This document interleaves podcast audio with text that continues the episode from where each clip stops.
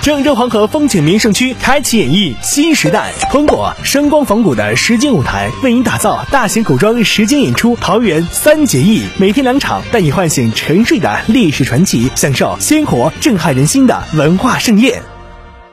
第十一届全国少数民族传统体育运动会陀螺项目昨天下午进行了男子团体、女子团体的决赛，最终云南队获男女团体双一等奖，河南队获陀螺女子团体比赛三等奖。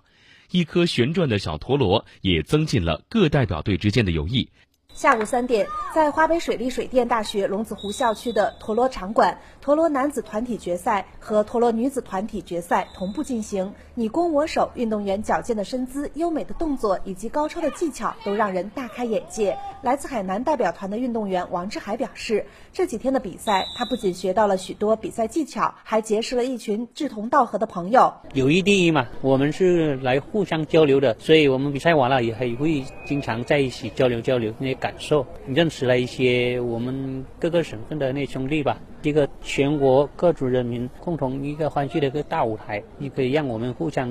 嗯认识，还要增加我们之间的感情。据了解，陀螺又叫打陀螺、老牛，是青少年较为熟悉的玩具，也是很多人童年的记忆。如今，这项古老的运动已经风靡世界，是一项深受人们喜爱的健身运动。该项目裁判员崔周表示，陀螺比赛不仅增进了各个民族之间的大团结，也让越来越多的人了解、认识、接触这项运动。感觉很好，郑州人民也很热情。我们整个过程中，大家都觉得很开心，很顺利。通过陀螺人的不断的努力，我相信这个民族传统体育项目能够得到很好的传承与发展。